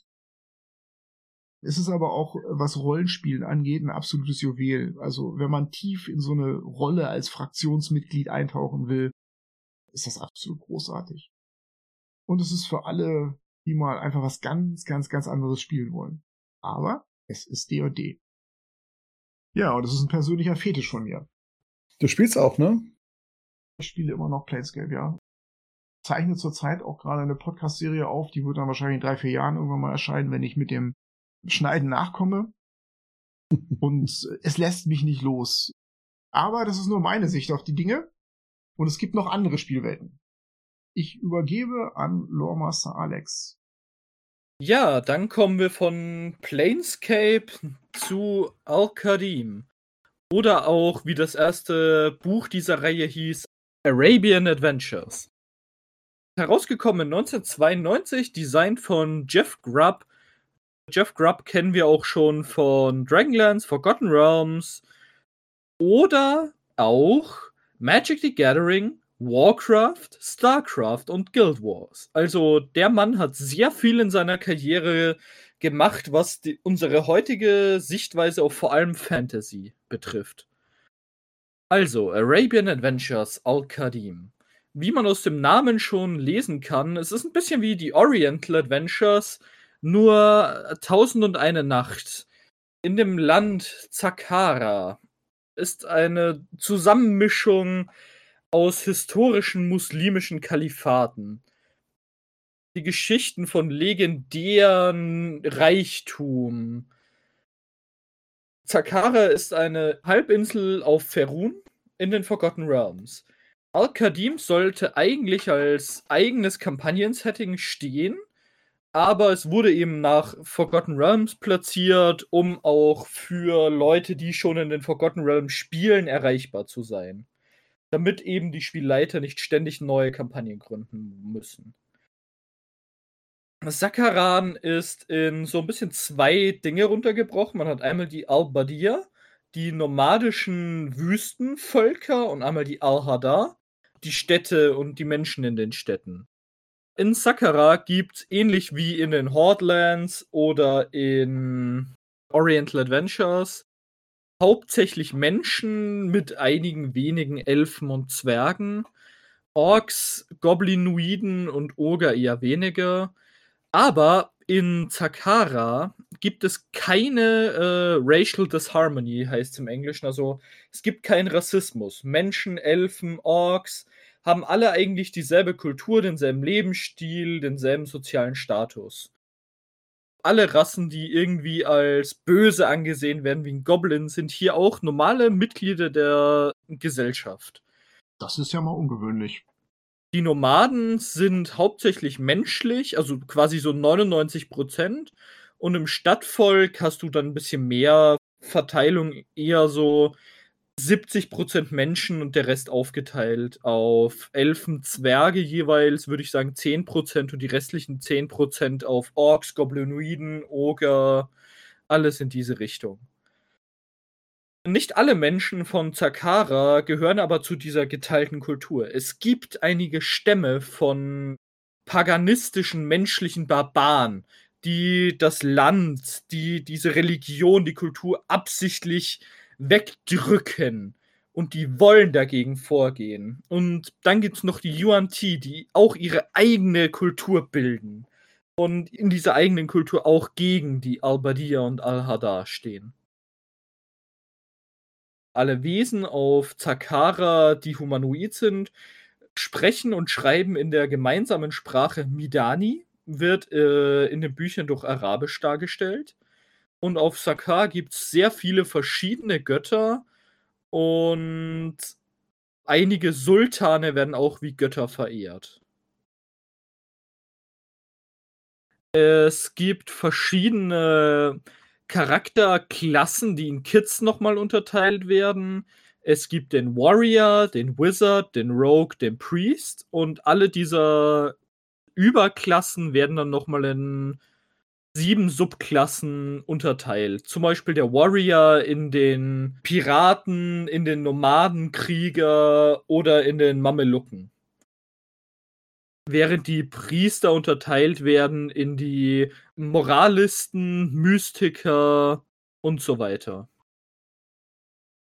Viel mehr kann ich dazu nicht sagen. Al-Qadim ist meiner Meinung nach ein schönes Setting, das man mit seinen existierenden Spielercharakteren besuchen kann, aber nichts, was man unbedingt jetzt als eigenes Setting bauen müsste. Wie kommt man da nochmal hin?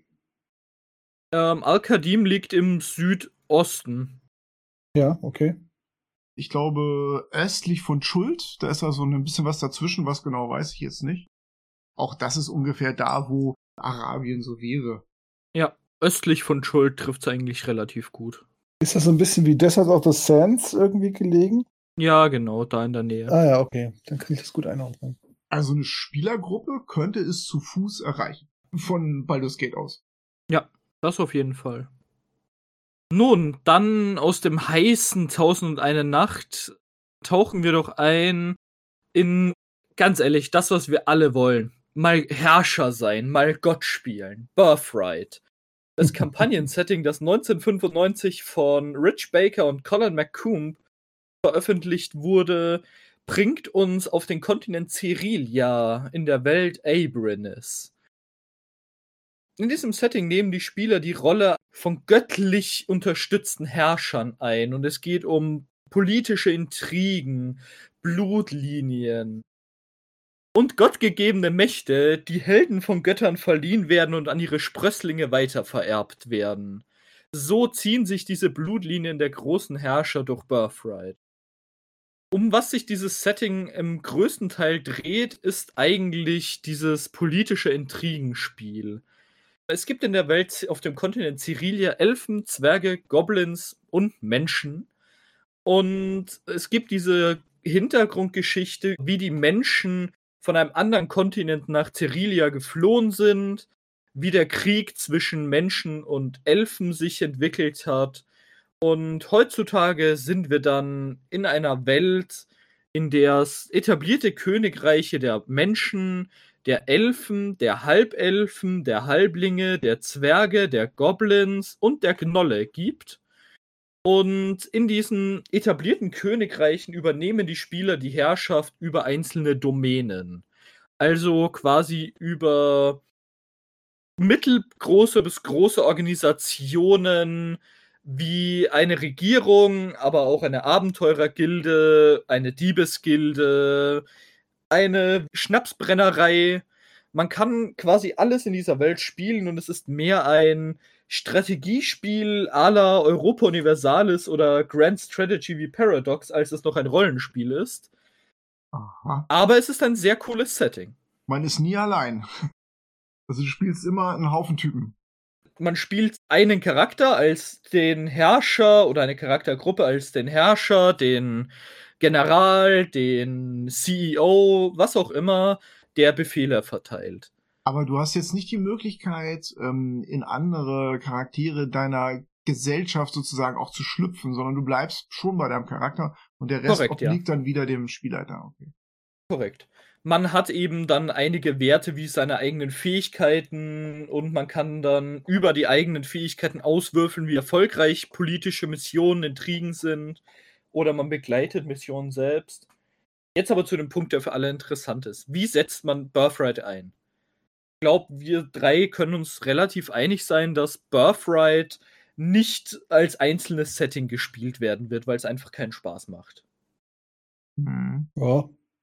Birthright, ich persönlich benutze es aktiv in meinen Kampagnen, weil ich meinen Spielern quasi eine Taverne gebe, die sie führen können. Oder vielleicht mal ein, äh, ein Stadtteil, ein Dorf, was sie irgendwie annektiert haben oder was ihnen geschenkt wurde per Zufall in ihrer Downtime können sie dieses Königreich, diesen Bezirk, wie auch immer, aufbauen und weiter anpassen, während sie primär immer noch ihrer heroischen Mission der Weltrettung oder ähnlichem nachgehen können.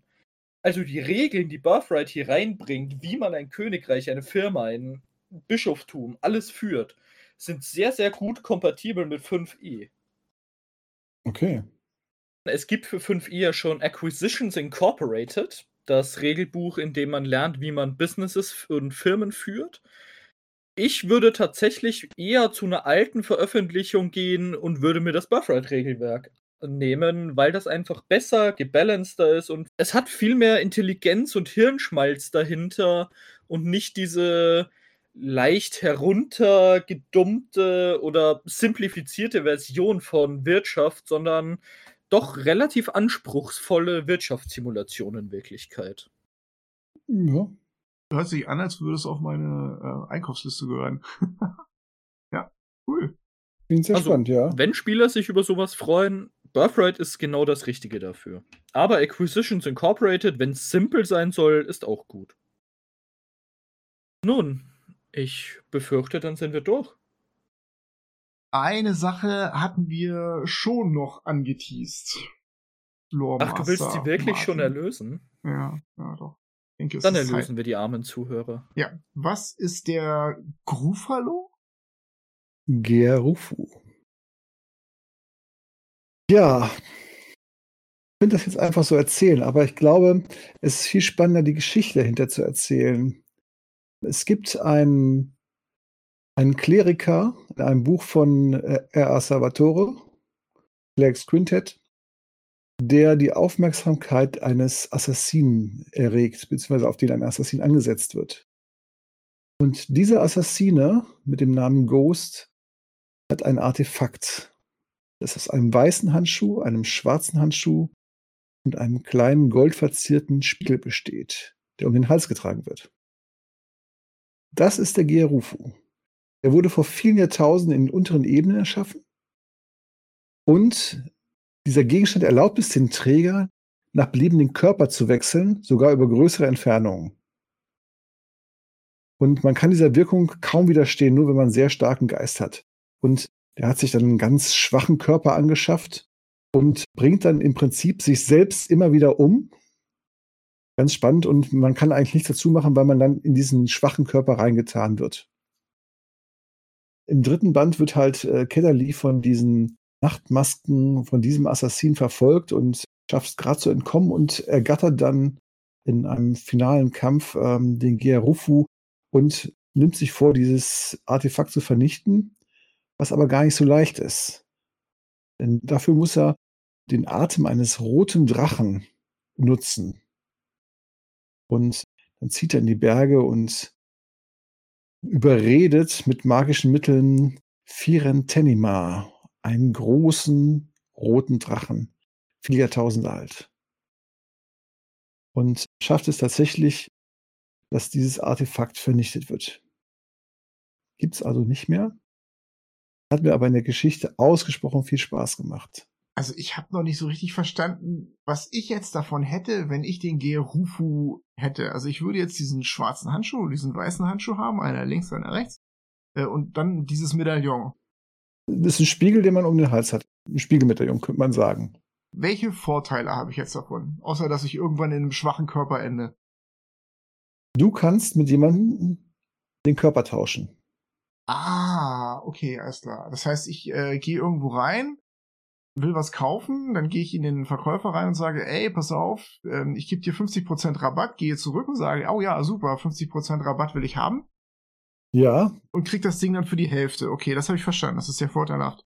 Naja, wichtig ist dazu auch noch zu sagen, dass, soweit ich das verstanden habe, aber das magische Item, also der Gerufu, quasi mit dem Körper mitgetauscht wird. Also wenn Genau, ich jetzt den ja. Körper mit jemandem tausche, behalte ich das Magic Item dennoch. genau. Das ist richtig, ja. Okay. Der Anwender muss erstmal das Opfer dazu bringen, in den Spiegel des Sets zu schauen. Dann hat er mit ihm eine psychische Verbindung und kann dessen Körper übernehmen. Und die magischen Gegenstände gehen mit dem Anwender auf den neuen Körper über. Das heißt, dieser Attentäter hatte den Trick, einen ganz schwachen Körper zu haben. Also der hat nie trainiert, nur rumgelegen, gefressen, gefuttert, asthmatisch die Treppen hochgelaufen hat dann irgendjemand gesagt, äh, guck mal, hallo hier, ich habe den Spiegel, hat mit dem den Körper getauscht und hat dann seinen eigenen, ehemals eigenen Körper eben mit Leichtigkeit überwinden können, weil er so eine Nulpe war. Dann ist die Seele weggegangen, er hat wieder sich in seinen alten Körper zurückgenommen und hat wieder gelebt. Das heißt, der hat sich jetzt irgendeinen super trainierten Typen von der Straße gesucht. Den hat er in seinen Schlaffi-Körper geschickt. Dann hat er mit seinem neuen trainierten Körper den Schlaffi-Körper entsorgt. Äh, Der Typ, der jetzt ehemals trainiert war, war im Schlaffi-Körper gefangen. Und was ist mit dessen Seele passiert? Die ist jetzt abgerückt in die äußeren Ebenen. Die ist dann ihren Weg gegangen sozusagen und er hat dann wieder den alten Körper genommen, der dann von diesem Gerufu, soweit ich weiß, repariert wurde sozusagen. Ah, okay. Also er ist nicht in dem trainierten Körper geblieben, sondern er hat seinen Schlaffi-Körper wieder restauriert, um diesen Trick natürlich wieder wiederholen zu können. Ja, Okay, alles klar. Die Masche muss man erstmal verstehen. Verdammt.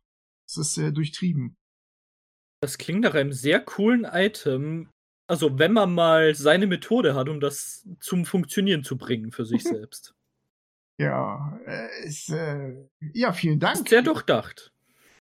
Ja, sehr spannende Geschichte, kann ich nur empfehlen. Äh, die fünf Bücher vom Clerks Quintett haben mich sehr gefesselt. Sind die auch auf Deutsch erschienen? Soweit ich weiß, nämlich nicht, richtig? Ah, das weiß ich gar nicht. Ich habe gerade auch nochmal nachgeschlagen. Ich hätte sie jetzt nicht in Deutsch gefunden. Wenn da ein Zuhörer mehr weiß, bitte lasst du mich wissen. Oh ja. Also ich lese solche Sachen immer in Englisch. Ähm, weil ich dann so neugierig bin, dass ich nicht auf den letzten warten kann, ja, sozusagen. Das habe ich ähnlich, aber ich habe zu viele Freunde, denen man das mal weiterempfehlen sollte, die halt alle nicht in Englisch lesen wollen. Deswegen wäre es sehr interessant, also wenn ihr da mehr wisst, bitte, bitte, genau. bitte. Sag Bescheid. Wunderbar. Ja, und damit sind wir eigentlich soweit durch. Longmaster Martin, erstmal vielen Dank nochmal für diese Erhellung am Ende, für diese Erleuchtung ich möchte noch mal anmerken, das ist ein Item, äh, wenn ihr das in eure Abenteurergruppen gibt, dann tut ihr das auf eure eigene Verantwortung als Spielleiter. Auf jeden Fall. Ich glaube, ja. das ist in einem Buch besser aufgehoben als in den Händen von Spielern, ohne hier irgendjemanden den Spaß nehmen zu wollen, aber ja. Und damit sind wir für heute auch durch. Wir verabschieden uns, wünschen euch eine schöne Zeit, einen schönen Abend, wann immer ihr das auch hört. Vielen Dank fürs Zuhören. Ja, ich habe wieder viel Spaß gehabt, ähm, euch zuzuhören und ähm, ich kann mir vorstellen, dass das auch andere Leute interessiert. Vielen Dank, dass ich dabei sein durfte. War sehr, sehr spannend. Ja, war sehr spannend, heute wieder über Welten zu erfahren, die ich nicht kannte oder nicht besser kannte und ein bisschen euch hoffentlich Welten näher zu bringen, die ich mag. Und äh, über den Gerufu zu erfahren. Vielen Dank dafür, Martin, und danke, Carsten, für deine wunderschöne Weltdurchführung. Ja, vielen Dank euch auch. Und ich muss mich auch nochmal bedanken, der, Gu Ge der Gerufu war die Kirsche auf der Torte heute. Und ja, dann schließen wir wieder mit den Worten von Tashiva Longreach aus Planescape. Denkt daran, es kommt nicht darauf an, was ihr habt. Es kommt darauf an, was ihr wisst.